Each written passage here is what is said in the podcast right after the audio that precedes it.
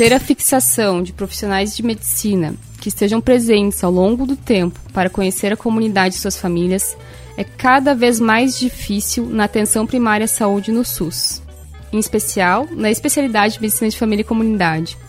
O número de médicas e médicos está caindo em São Paulo e a fixação dos profissionais está em risco em Florianópolis, inclusive e principalmente durante a pandemia da Covid-19 mas o que faz os profissionais irem embora da atenção primária do SUS nesses municípios? Descubra algumas respostas para essas perguntas no programa de hoje no Medicina em Debate, em que a gente vai estar entrevistando a Eline Ethel e o Igor Tavares.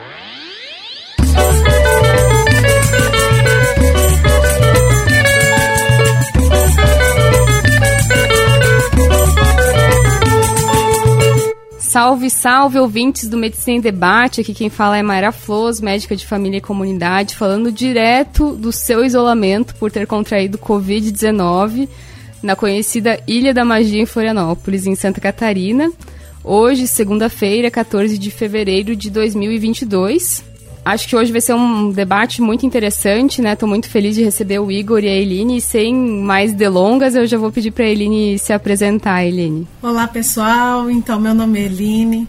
Eu sou médica de família e comunidade, trabalho em estratégia de saúde da família aqui no município de São Paulo, na periferia, aqui no Jabaquara.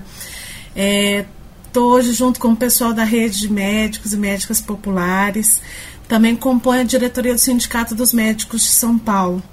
Aí, não menos importante, sou mineira, mineiríssima, morando aqui em São Paulo há alguns anos. E a Eline comentou que estava um pouco nervosa, né? Escuta o Medicina em Debate, enfim, primeira participação, então muito bem-vinda, Eline. É um prazer estar aqui, é uma, uma alegria enorme. Acompanho Medicina em Debate desde o primeiro episódio e tenho bons amigos que estão no Medicina Debate e para mim é um grande orgulho estar aqui com vocês. Seja muito bem-vinda, tenho certeza que vão ter outras oportunidades. E agora o Igor, que já participou do Medicina em Debate, né, Igor? Se apresenta um pouquinho para o pessoal. Olá, pessoal. Tudo bem? Espero que estejam todos bem. Espero que a Mayara também esteja bem na recuperação dela. É... Então, eu sou Igor, sou médico de família e comunidade aqui em Florianópolis. Enfim, já atuei em, em algumas unidades de saúde da família aqui. Atualmente estou na unidade da Prainha, do Centro de Saúde da Prainha, que é meio no centro aqui. Tem um morro nas costas, uma comunidade bem interessante.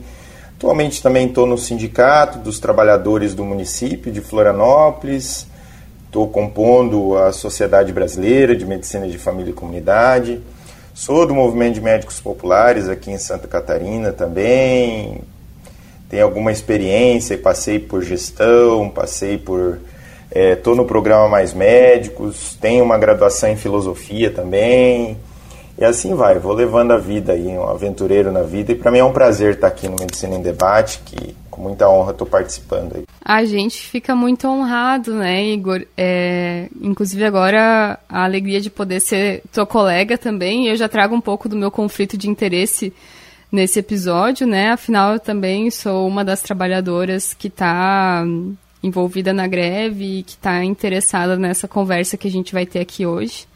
Então, acho que vai ser bem interessante, assim. Mas vamos parar de, de se alongar e, e vamos, vamos pro, pro tema do debate de hoje, assim. Quando a gente começou a pauta do programa, eu fui conversar com a Eline e a Eline compartilhou vários dados quando eu estava montando o roteiro. E uma das coisas que me chamou a atenção, Eline, foi um gráfico que mostra que entre 2016 e 2020 a média de permanência numa unidade de saúde de um médico, né, a média de permanência de um médico numa unidade de saúde em São Paulo, na atenção primária à saúde, era mais ou menos 14 meses e meio, um pouquinho mais de um ano. Como é isso? O que está acontecendo aí que o pessoal não está ficando? Vamos lá, é um tema bem importante aqui no município de São Paulo, principalmente nesse momento, né? E antes de mais nada, eu né, na empolgação de estar aqui com vocês. Eu não cumprimentei a Mayara nem o Igor. Muito bom estar aqui com vocês, viu? Vamos lá. Olha, esse, esse gráfico foi produto de um estudo feito pelo professor Mário Scherfer, da USP.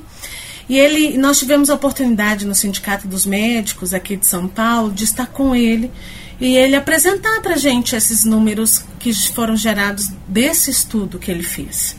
Né? E eu quero falar um pouquinho mais desse estudo, que eu, é muito bom, está muito interessante, para a gente poder tentar entender um pouco por que, que os médicos não ficam na atenção primária à saúde no município de São Paulo. É, existe aí uma queda do número de médicos em serviço na rede municipal de São Paulo e ele analisa de 2012, onde haviam 14.402 profissionais médicos, com sua maior queda em 2018, né, chegando a 12.473 médicos na APS, contando hoje com aproximadamente 12, 13 mil profissionais. Né? Atualmente são então 13.962 médicos, pelo menos 2.500 dos médicos admitidos durante a pandemia. Isso foi uma resposta e o professor Mário Chefe mostrou para nós a resposta da prefeitura ante esse estudo. Eu vou pedir licença para vocês porque é muito interessante a resposta que a prefeitura deu ante esse estudo quando ele fala desses números. Né? E a prefeitura, é, por meio da Secretaria Municipal, é, apesar de desconhecer a referida pesquisa e o método utilizado, esclarece que entre 2020 e 2021 foram contratados mais de 10 mil profissionais de saúde, profissionais de saúde. A rede municipal conta com 13.962 médicos, do, dos quais os 2.500 foram admitidos é, durante a pandemia. E aí, por que, que eu citei esse pedacinho para vocês? Que mesmo chegando ao número, né, a, a resposta da Secretaria de Saúde ante o estudo do professor Mário Schaeffer, é, ainda assim não alcança o total de 12.091, que é o mesmo de 2012. Então, assim, mesmo que a resposta tenha vindo de contratação de mais profissionais e de 2 mil médicos, não alcança o que era em 2012. E aí, é, nós vemos então uma diminuição de 11% no número total de médicos e médicas na atenção básica em saúde em 10 anos. Eu vou falar mais um pouquinho desse estudo. E de 2012 a 2020, o total de médicos da capital passou de 46 mil para 70 mil, mais ou menos, mais, mais 24 mil médicos nesse período. Só que pensem bem. Então, são 5,6 médicos por habitante, por cada mil habitantes no município, e a média do Brasil é de 2,2 por cada mil habitantes. Então, nós temos uma concentração de médicos na capital de São Paulo muito maior do que em todo o Brasil, né? Contudo, houve uma abertura de mais postos de, de trabalho. Então, são, contamos a, o, o município conta hoje com 469 unidades básicas de saúde, 72,7% de cobertura de estratégia de saúde da família. Nove organizações sociais de saúde com diferentes políticas de RH dentro do município. Então, nós temos nove gerindo o município, segundo o estudo. E a permanência, como já foi dito, desses médicos é de aproximadamente 14,54 meses. Existem umas variáveis estudadas por ele que é, associadas ao desligamento na APS. E ele fala das variáveis sociodemográficas, de qualificação, experiência profissionais ligadas ao médico. E mostrou que as diferenças entre UBS responderam por mais de 10% dessa variança do desfecho. Bom, essa rotatividade, com as características do médico, como idade, domicílio e formação espe especializada, estão ligadas à alta rotatividade. Então, ele diz que, segundo o estudo que ele fez, essas características elas estão ligadas a essa rotatividade. Bom, Enquanto houve a diminuição de 11% dos médicos da Secretaria Municipal de Saúde em 10 anos, a população da cidade aumentou 1,1 milhão de pessoas. Então, a gente consegue aí, tem, indo, concluindo o motivo pelo qual as pessoas, os médicos e as médicas, é, não permanecem no serviço, entre outras coisas, né? Então, foram abertos novos serviços municipais no período de 891 em 2011 para 983 unidades em 2022. As unidades básicas de saúde passaram de 440 unidades em 2012 para 469 em 2022.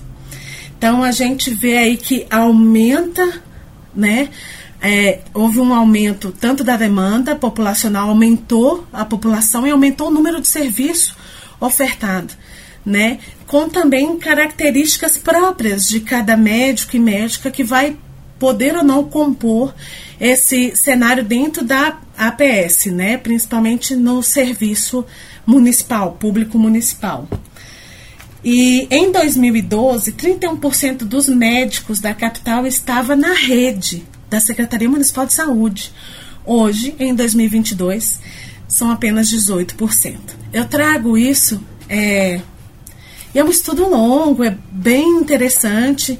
Acho que vale a pena depois a gente compartilhar é, para poder dizer como o cenário, olha, desde 2012 até hoje, ele vem modificando a, o acesso e a qualidade do serviço. E tem outras características que a gente precisa ter em conta, né? Que eu não tenho dado concreto agora, mas a gente sabe que a formação médica no Brasil ela não é direcionada à, à formação do médico de família e ele não permanece ali. Passa a ser também a unidade básica uma ponte até a residência.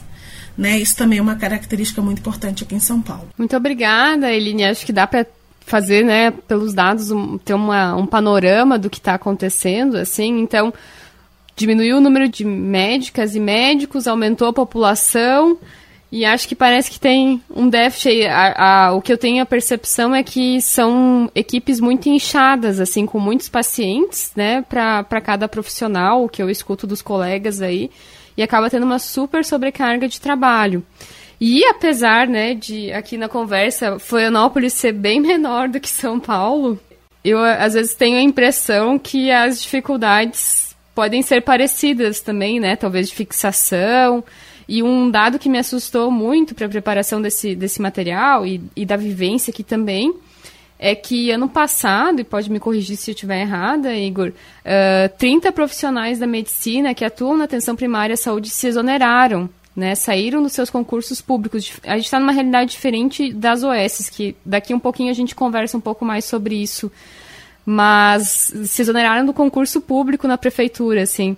O que está acontecendo aqui na ilha? O que, que tá, tu tem acompanhado, Igor? E, enfim. É muito interessante os dados que a Eileen trouxe, né? E a gente vê que essa realidade, essa macro realidade de São Paulo, né? Que São Paulo, Florianópolis é um bairro de São Paulo, então ela também se repete, se repete aqui em termos de tamanho, né? é um bairro bonito e tal, mas proporcionalmente bem menor.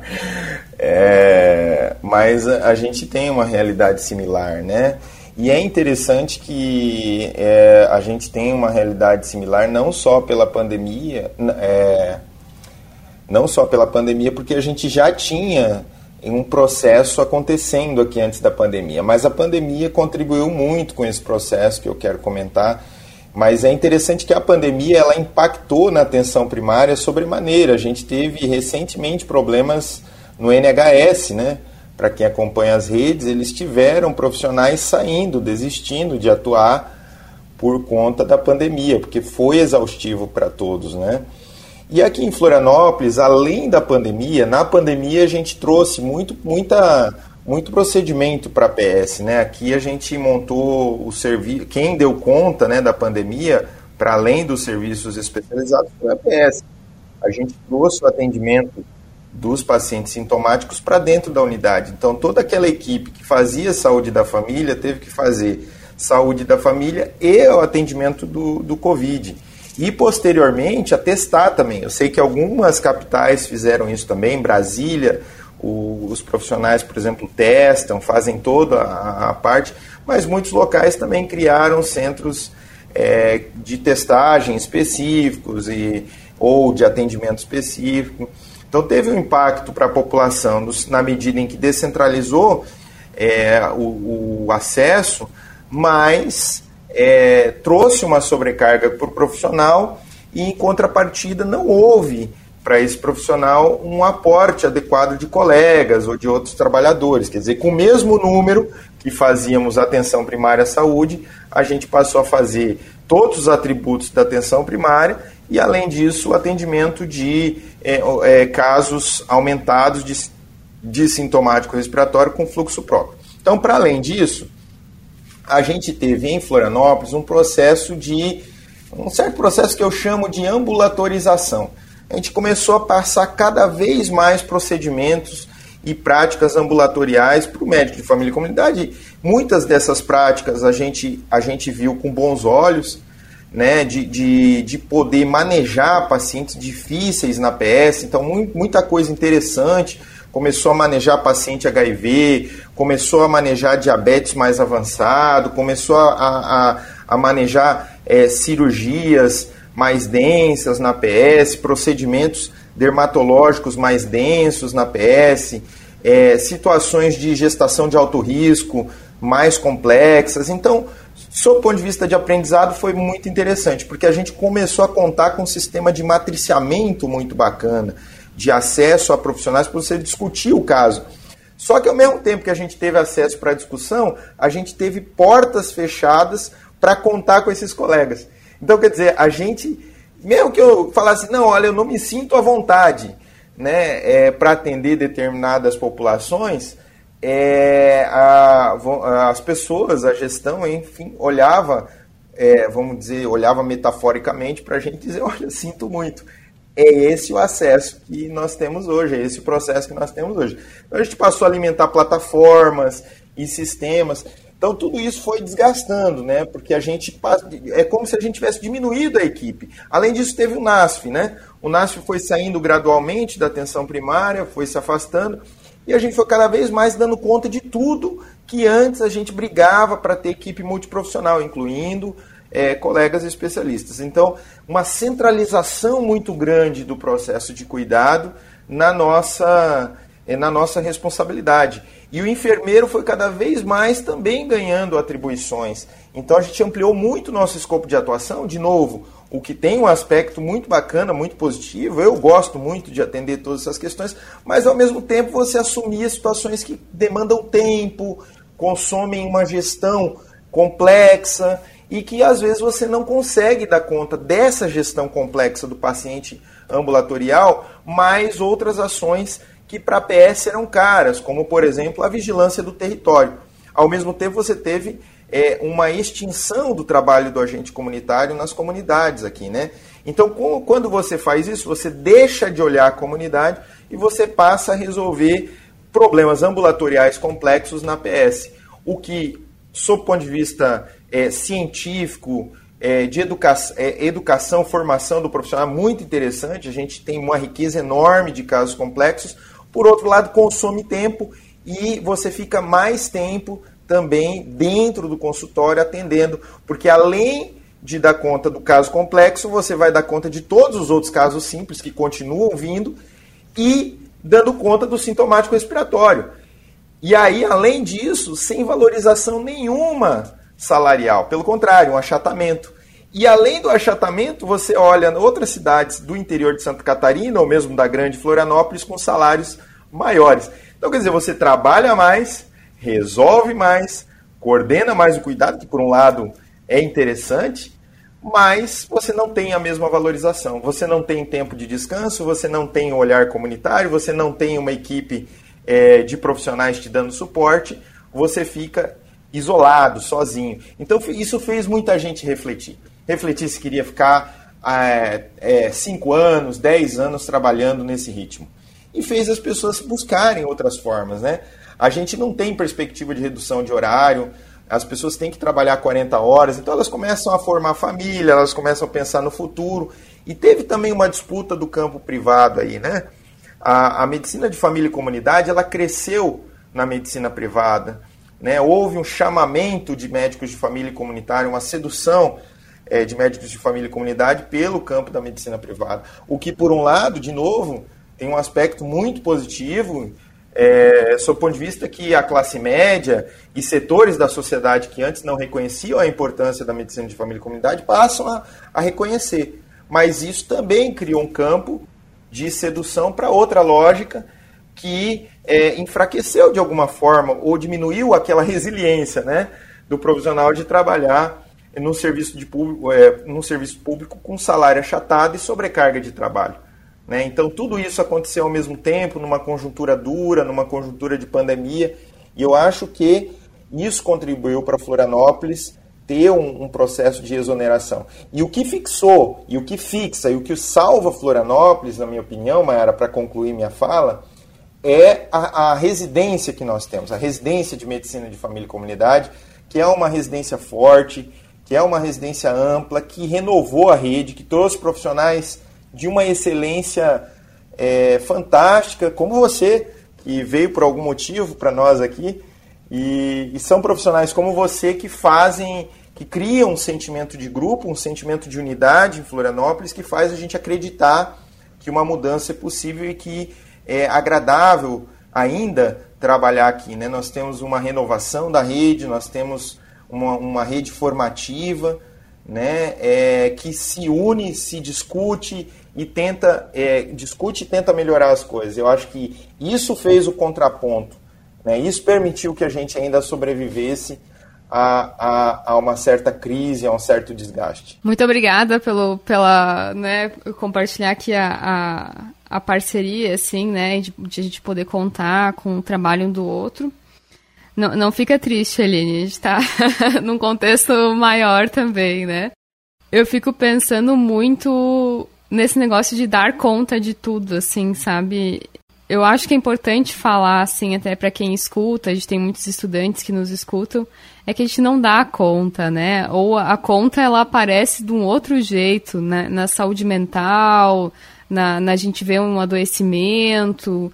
Uh, é impressionante, assim, a, ao conversar com os colegas, a quantidade de profissionais, não só médicas, médicos, né, uh, mas a quantidade de profissionais que a gente vê se afastar por burnout, e eu acho que isso uh, muitas vezes está sendo invisibilizado, né, e esse sofrimento, e esse sofrimento que ele piora muito com a pandemia, a pandemia, para mim, eu acho que ela a ferida nunca se abriu a, ferida, assim, né? Do, do que não estava funcionando do sistema, escancarou o que, que não estava vendo, assim, colocou, ou colocou uma lente de aumento naquilo e que a gente não consegue nem mais tirar, porque, além disso, colocou muitas outras fragilidades, né? Eu vejo que a gente tem que lidar com pacientes que passam fome e a gente tá, tá em Florianópolis, mas, mas é, é é, é nítido você perguntar se a pessoa conseguiu, é, com o salário do mês ou com a renda do mês,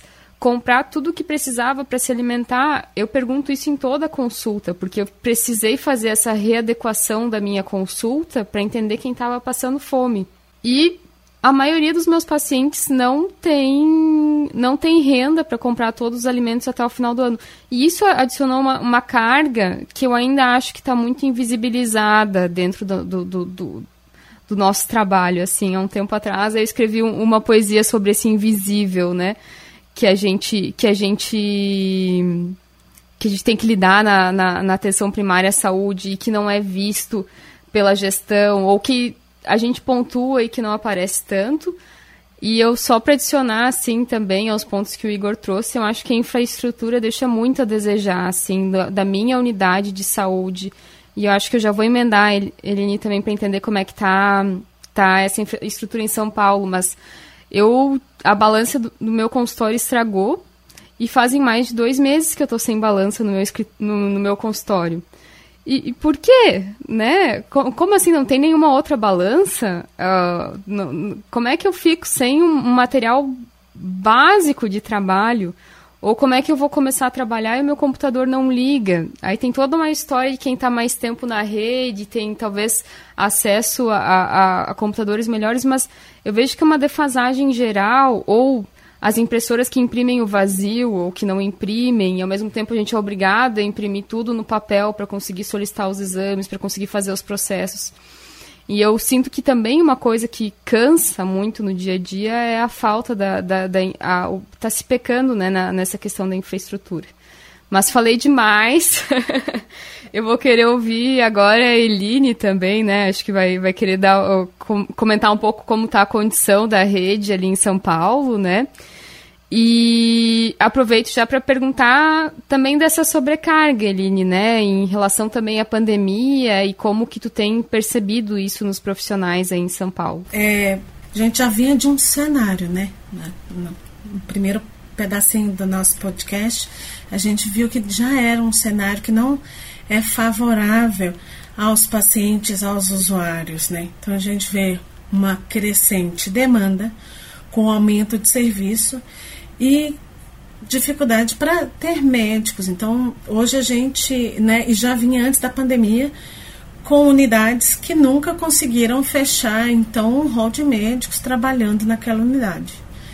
Então, somado a isso, temos a pandemia, né? E a pandemia gerou algumas questões gerenciais que foram mal programadas né, levando a muitas consequências, né? E quando eu falo é, sobre a exaustão e a sobrecarga, não só dos profissionais médicos, a gente viu uma sobrecarga enorme sobre todos os profissionais da unidade, né? Sobre os administrativos, a recepção, os técnicos, auxiliares, enfermagem, está todo mundo sobrecarregado ainda que os agentes, agentes comunitários de saúde não estiveram saindo, não foram para a rua fazer o seu trabalho como agente comunitário, eles tiveram a sobrecarga da vacina aqui na cidade de São Paulo.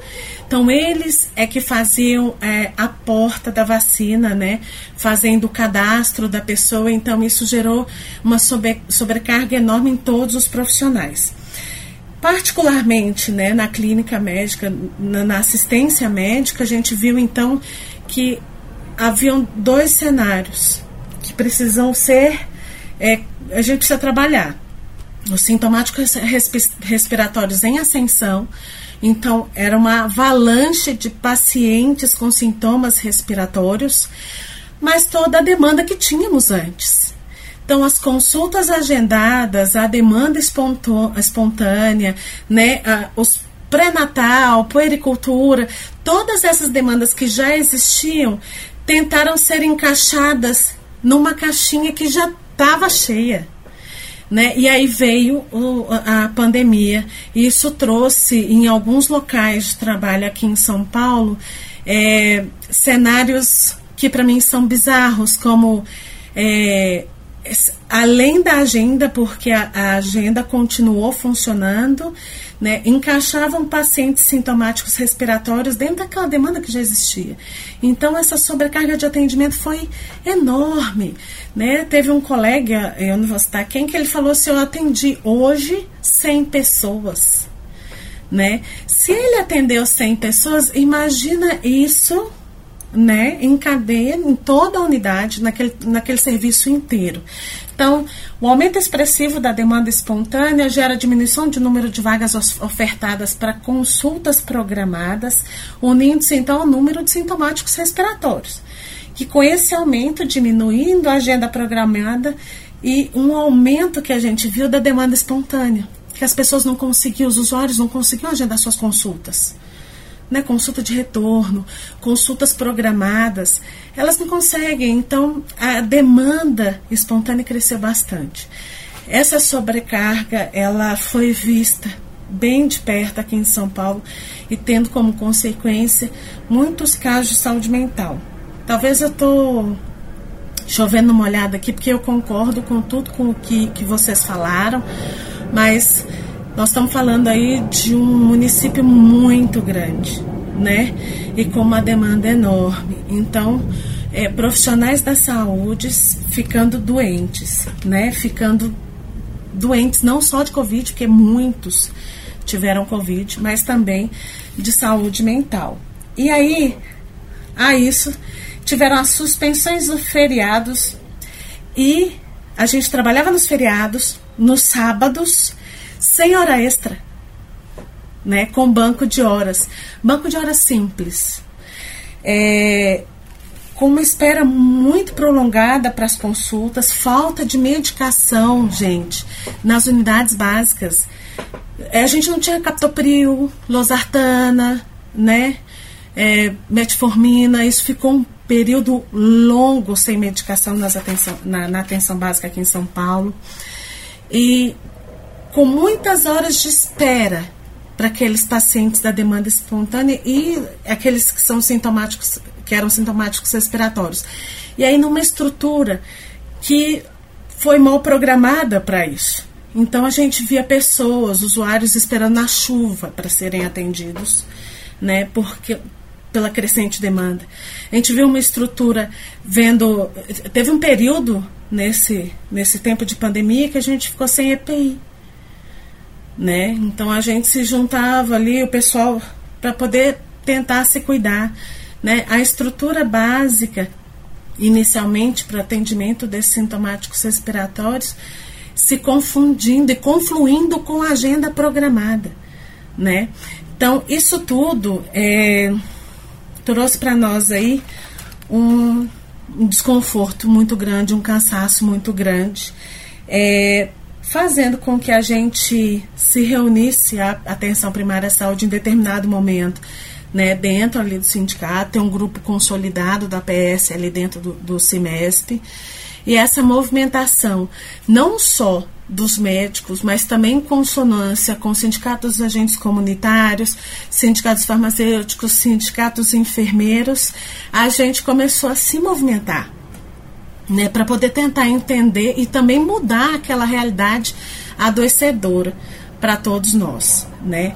E a gente começou aí fazer movimentos de paralisação e greve na APS, né, que gerou grande desconforto na Secretaria Municipal de Saúde, isso já era esperado, e judicialmente a gente foi impedido de paralisar, né? E, mas que essa, esse movimento ele não parou por aí. A gente continua trabalhando na PS e vamos sim é, lutar pelo direito de paralisação ou direito de estar ali naquele momento explicando para os usuários o que está acontecendo, né? O que vem acontecendo nos últimos anos com os profissionais da saúde, né? É, é isso. Acho que depois a gente pode falar mais. Perfeito, Eline. E eu acho que esse momento de, de, paralisar ou da greve é um momento muito importante de reflexão dentro do trabalho, assim, e de a gente trazer para a comunidade o que está acontecendo, porque às vezes a gente sempre está dando um jeito. Aqui em Florianópolis o prontuário ele é muito ruim, assim, né? Aí a gente faz a evolução e aí, às vezes, o prontuário não abre, aí a gente dá um jeito, a gente pega o nome do paciente, faz num outro programa, daí depois coloca, isso, coloca essa evolução, faz parte da evolução à mão. Sempre dá um jeito. Só que isso cansa, né? A gente sempre tem que estar tá construindo outras possibilidades, outras formas de trabalho, isso vai nos cansando ao longo do processo. Então, o que que. É, é, que a gente tem que também, às vezes, dizer: não, eu não consigo trabalhar nessas condições, eu preciso da minha balança no consultório, eu preciso que o meu computador ligue, eu preciso do NASF atuando junto comigo, assim. Então, a, acho que o MFC, e a gente é muito treinado, né, a, a ter essa ideia que pode dar conta de tudo, mas eu acho que a gente não, não pode dar conta de tudo e, e conhecer os limites e os limites que também congregam ou levam né, a, nossa, a nossa greve, que eu acho que é uma leitura de que a gente chegou no limite, né, Igor? Eu acho que é passar a bola para ti, assim, para conversar um pouco das reivindicações, o que está acontecendo, enfim. É, eu acho que, que greve é uma luta, né, Elínia? É, às vezes a gente acha que o judiciário ele é isento de política. E eu tenho claro que o, o judiciário não é isento de política, eu já tenho claro isso há alguns anos, né? O nosso judiciário aqui não é diferente. Ele é muito influenciável por grupos políticos, né? por interpretações jurídicas. Se vocês verem a peça aqui que o Partido Novo montou aqui contra o nosso sindicato aqui em Florianópolis, é um absurdo, né? É, o quanto que eles odeiam, eles têm assim, ó, eles têm ódio é, pela luta por direitos, né? É, tem grupos que, que eles eles, eles têm aversão à luta por direitos. E eu não sei de onde vem isso, sabe? Não sei. Eles têm uma imagem distorcida do bem público, né? Acham que as pessoas não deveriam ter. E a greve é um mecanismo de resistência, né? E eu acho que na medicina de família e comunidade, muitos de nós é, acredita no SUS, acredita nesse enfrentamento de uma, é, por uma sociedade menos desigual, mais justa, né? E isso é muito frequente no nosso meio, né? A gente acredita, a gente trabalha no SUS, né? A gente tem a oportunidade de montar o próprio consultório ou de trabalhar na rede privada, ou mesmo de migrar para outro município, e às vezes a gente abraça a camisa e quer permanecer e quer ficar naquela comunidade, né? Ah, é, você, não, não, sei se você sabe, né, Mayara, mas nós somos vizinhos de comunidade. Nós pertencemos ao mesmo complexo maciço da Cruz, né, que é um morro que tem várias comunidades no seu entorno, com características muito semelhantes de periferia no, no coração de Florianópolis, né? No coração de Florianópolis. Do teu lado ainda tem lá o presídio, tem outras coisas, né? O meu não tem um presídio, né? Mas tem os morros com o mesmo tráfico de drogas. Então, é, a gente faz uma defesa, né? E eu acho que isso nos mobiliza. Aqui em Florianópolis, a nossa greve foi decretada ilegal por uma juíza também. Mas todas as nossas greves são assim decretadas, porque simplesmente o judiciário não, não acredita em greve. Ele acha que as pessoas não devem reivindicar, eles devem fazer uma carta, talvez dizendo: olha, por favor, você poderia, né, por obsequio, é, consertar o ar-condicionado, consertar a minha internet, é porque eu não estou conseguindo atender as pessoas. Você pode. E aí isso não, não, não, não funciona muito bem, não sei. Eles não entendem muito bem. É impressionante quanto que a gente tem que gritar, espernear, parece criança pequena mesmo, né? Ir para mídia, ir para as ruas e dizer cara, não, não, tá errado, né? Para que a gente possa ser um pouquinho ouvido, para que as coisas possam avançar um pouquinho. Eu acho que a greve, eu acho que a greve é isso. E aqui em Florianópolis é isso. A gente vive, viveu aquilo que eu falei no início e agora a gente está nesse momento de enfrentamento. E eu acho que isso é a última ferramenta que a gente deve usar. E eu acho que a gente tem um compromisso comunitário muito forte, eu acho que a gente tem que manter sempre um diálogo com as comunidades, mesmo em greve. Eu sempre mantenho um canal de diálogo com a minha comunidade, mesmo em greve, mas a gente não pode se esconder da luta. Então eu acho que isso que somou para a gente é, ir enfrentar para o enfrentamento aqui em Floripa e, e a ferramenta que a gente encontrou foi a greve uma greve que luta pelo serviço público, que luta contra as terceirizações de OS, porque a gente entende que a OS ela precariza a mão de obra na medida em que ela não segue um estatuto com uma história, ela, ela usa a CLT, que foi um avanço para a classe trabalhadora, mas que, é, que tem certas limitações, e na medida em que é, a OS, cada OS faz a coisa do seu jeito, né? Como a Eline trouxe. São nove lá em São Paulo, então cada uma faz do seu jeito, cada uma com seu prontuário,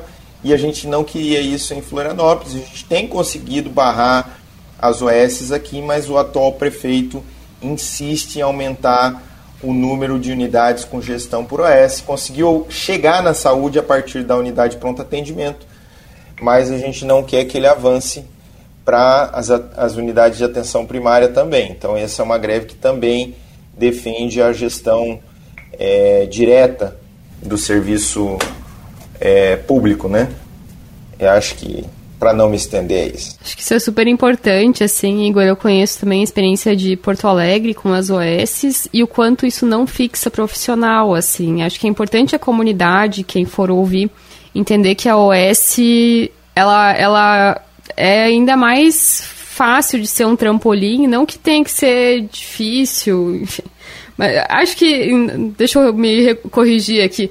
Mas eu acho que é, a atenção primária à saúde não deve ser utilizada dessa forma, né? E, e as OS, elas, elas fragilizam muito a, o, o atendimento. Então, se, por exemplo, você é, faz parte da comunidade em São Paulo, ou em Florianópolis, ou qualquer parte do Brasil, e tem essa proposta da OS, é importante tu entender que talvez os profissionais vão ficar menos tempo pela fragilidade né, da, da, da estrutura. Parece que daí a gente está em São Paulo numa colcha de retalhos, né, Eline? Cada um fa fa faz de um jeito. E o quanto que isso é difícil para a comunidade. E cada um faz o que quer, assim. Se você me permite, Mayara, em Florianópolis, o fato da gente trabalhar com uma gestão é, de administração direta do serviço público permite essa história que eu contei para ti, que faz o contraponto, é, que faz o contraponto da fixação. É o que fixa é o que permite a gente ter bons MFC aqui e ter um grupo de preceptores bons que ainda permanecem. É uma ideia de que, olha, eu consigo falar com o gestor. É, até pouco tempo atrás, né, o diretor de atenção era um médico de família e comunidade. Até um pouco tempo atrás, o gerente de atenção primária era um médico de família e comunidade. Até um pouco tempo atrás, anterior, o secretário de saúde era um médico de família e comunidade. Então isso faz uma diferença na medida em que você tem diálogo entre colegas. Mesmo agora, a gente em greve, a gente vai nos roteiros e com quem eu dialogo lá entre as chefias são, são servidores de carreira. O diálogo é outro. Apesar do prefeito é, falar mal do servidor, eu consigo dialogar, dialogar nas instâncias da gestão com profissionais de carreira e isso faz uma diferença enorme. Eu tenho uma história e não é verdade que eu não consigo flexibilidade, não é verdade que eu não consigo arranjos é, de gestão diferenciados, não é verdade. A gente conseguiu tudo isso aqui. O que barra aqui, o que atrasa a vida aqui não é falta de flexibilidade, não é problema nos contratos é, o problema que atrasa aqui é simplesmente falta de recurso, de investimento na rede e um gestor municipal que não acredita no serviço público, que não valoriza o seu servidor, que foi o que mais caçou direitos na história do serviço público em Florianópolis. É isso que dificulta o SUS de crescer. É um servidor que não acredita, é um prefeito que não acredita no serviço público. E eu acho que isso faz um diferencial enorme para a fixação. Em Florianópolis a gente tem médicos de família e comunidade com 5, 6, 7 anos. Né? Eu mesmo que tô, sou que, que, que saí da gestão, saí do sindicato, voltei, estou há 4, quase 5 anos na minha unidade, eu sou um caçulinha. Né? Eu acho que o Jardel já está com 10 anos lá na unidade dele. Né? O Diogo está com 10 anos, os dois ficam juntos lá. Então, é, é, é, nós, nós temos né, o próprio Marcelo Suderi, um outro médico de família, está no Pântano do Sul já acho que uns oito anos. Então, quer dizer, as pessoas vão se fixando em bons médicos de família preceptores.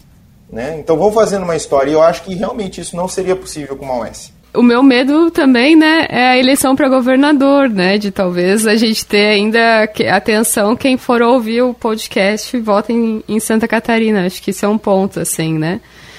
Mas passando para Eline comentar, acho que agora ficou cheio de coisa para falar, né, Eline? Vou deixar, vou deixar tu, tu trazer os teus pontos. Mas eu quero ser sucinta porque a gente, eu acho que eu quero que as pessoas consigam entender né, e consigam escutar até o final, e aí é muito importante. Eu quero pegar o gancho do Igor, falando das OS, mas antes de eu falar aí qual modelo em São Paulo, as minhas impressões, eu quero explicar para as pessoas o que é uma OS, né?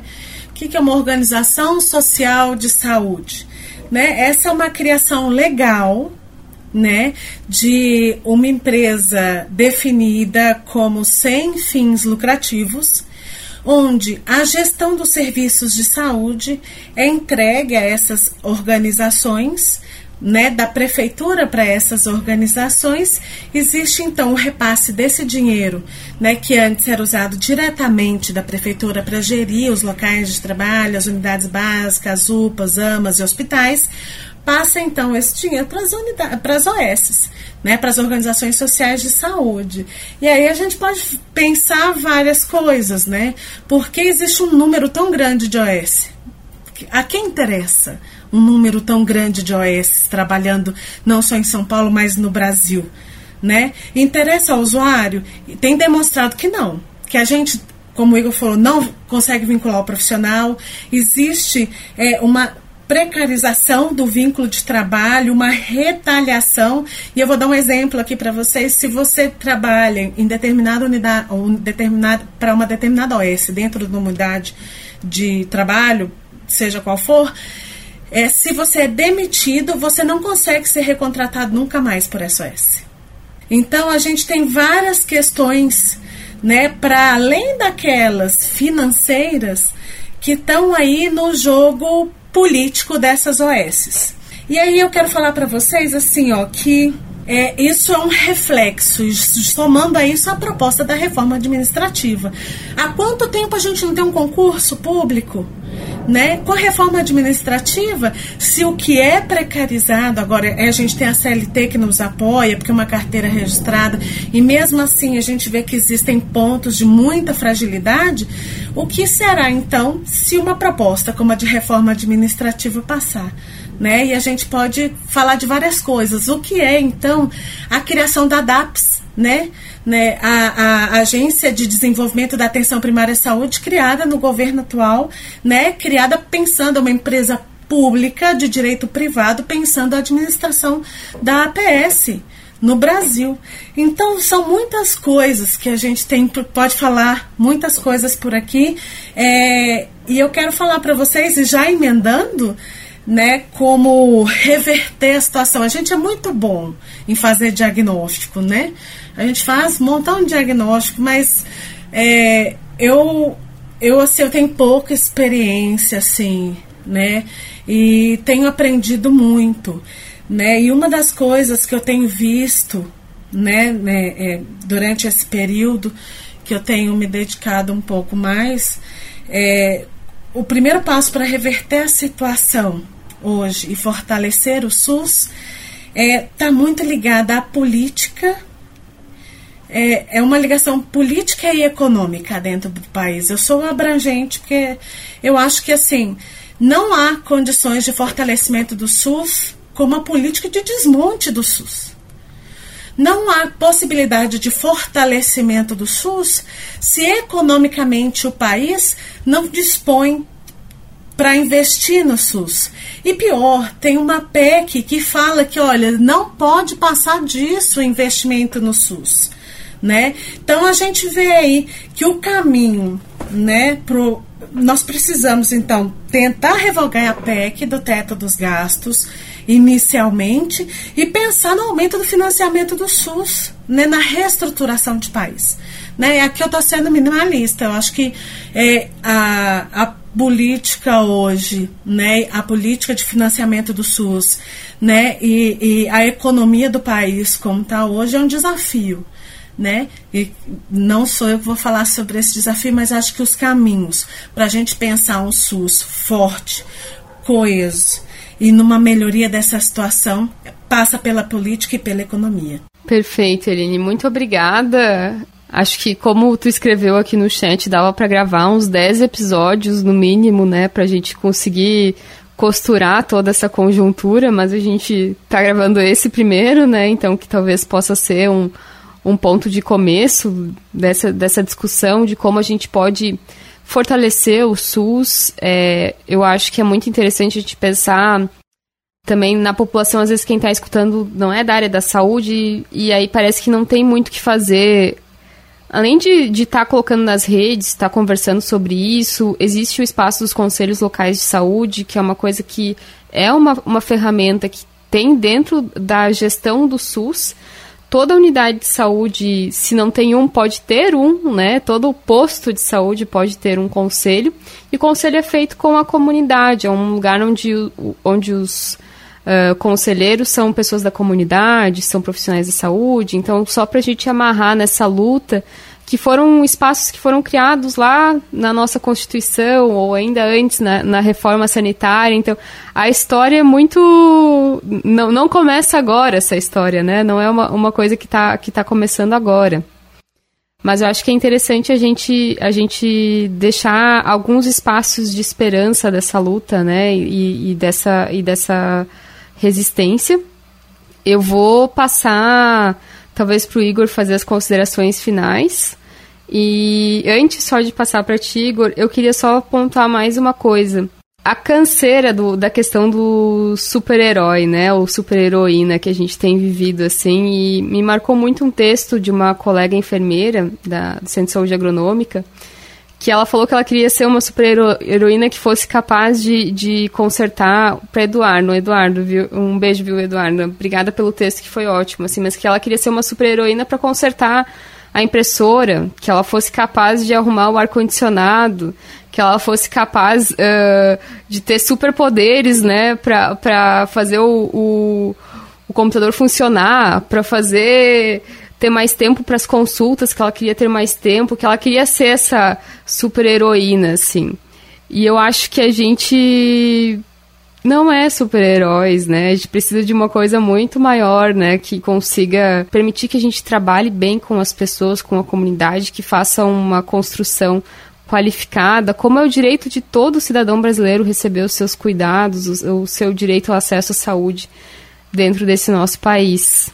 Então, passo, já fiz quase minha finalização aqui também, né? E, mas passo para o Igor para fazer as considerações finais. Então, primeiro que, novamente, né, é um prazer estar aqui, poder comentar sobre esses temas. Eu acho que são temas relevantes tanto para a graduação quanto para qualquer pessoa que esteja escutando né, o podcast. É, essa questão da, do super-herói é muito interessante, né, muito recorrente entre médicos de família e comunidade. Eu mesmo, é, é um tema constante na minha terapia, né? A minha terapeuta dizendo, olha, você não é o super-homem, você não é o super-herói. Isso porque eu contei uma história dela, da minha infância, que eu queria ser o super-herói, o super-homem, e aí ela acha que, enfim, que eu carrego isso e tal. Eu acho que os, os médicos de família e comunidade, enfim, tem um pouco disso, né? Ou pelo menos muitos de nós. E, e, e, aí eu fico nessa, né? Eu me envolvo com todo o debate que existe em Florianópolis. E agora eu estou trabalhando me desapegar um pouquinho disso, porque a gente vai, com o passar do tempo, é, percebendo que a gente não consegue resolver tudo, né? E que a gente precisa de um tempo para nós, precisa de um tempo para nossa família, precisa de um tempo para os amigos, mas também que a gente precisa ser sensível e tentar fazer com que as coisas melhorem. Então é a arte, a arte do equilíbrio, né? E eu espero que esse espaço nosso de discussão ele ajude e contribua nesse sentido, que a gente consiga é, mobilizar pessoas, mobilizar mentes, achar soluções e unidade, mas também sem deixar de lado né, a importância da gente ter um bem-estar, da gente ter tranquilidade, da gente ter é, é, uma saúde mental, né, da gente trabalhar também com os nossos limites. Obrigado, Mayara, novamente pelo convite. Um prazer enorme te conhecer, Aline. Valeu. Então, gente, eu acho que é com, com muito custo a gente está terminando esse episódio, porque para mim particularmente assim foi um aprendizado enorme estar tá, com vocês. Eu espero muito que as pessoas que nos ouçam, né, nos próximos dias, né, e quando elas quiserem ouvir, que elas consigam também sentir, né, que, que aprenderam alguma coisa que a gente pôde, né, de alguma forma chegar até os corações delas. Falo que fiquei muito emocionada com o poema da colega enfermeira, que eu tô com a impressora quebrada lá já tem mais de seis meses e assim eu aprendi a mexer em impressora para ver se eu conseguia dar um jeito.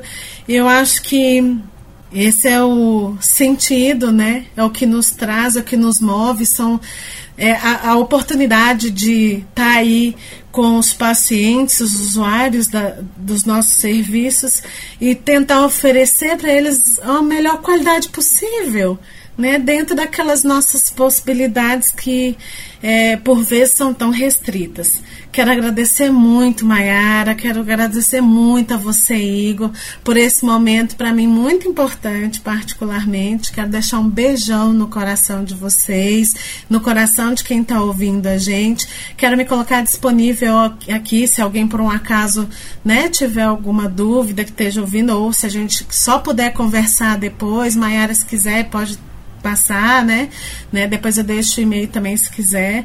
E é isso, gente. Muito bom estar com vocês. Um beijão para todos e todas. Muito obrigado, né? Então vamos encerrando aqui hoje. Foi ótimo, agradeço muito, Igor Eline. Foi ótimo gravar com vocês. Obrigada pela disponibilidade. Uma segunda-feira à noite, né? Uh, o dia inteiro de mobilizações e, e de trabalho. Então agradeço muito. É, eu vou pedir para depois uh, vocês me passarem os links onde dá para acompanhar onde estão acontecendo essas lutas, talvez as redes sociais. Eu sei que aqui em Florianópolis é o, é o arroba Sintrazen. Acho que é bem importante a gente ver onde, onde vai, como que essas coisas, como que essas lutas vão se desenrolar nesses dois locais. E acho que vai deixar a pulga atrás da orelha para outros locais também, ou locais que podem questionar como que está acontecendo as suas formas de trabalho, as suas contratações. E para quem está nos ouvindo, estamos encerrando. Queria pedir também para vocês ajudarem a compartilhar nas redes do Medicina em Debate. E também lembrar do nosso financiamento coletivo, que é o que mantém a gente aqui, né? Que ajuda a custear os programas, o que a gente precisa para desenvolver o podcast, que é o catarse.me barra Medicina em Debate. Então, quem puder ajudar a gente lá, agradecemos muito. E seguimos na luta. Muito obrigada.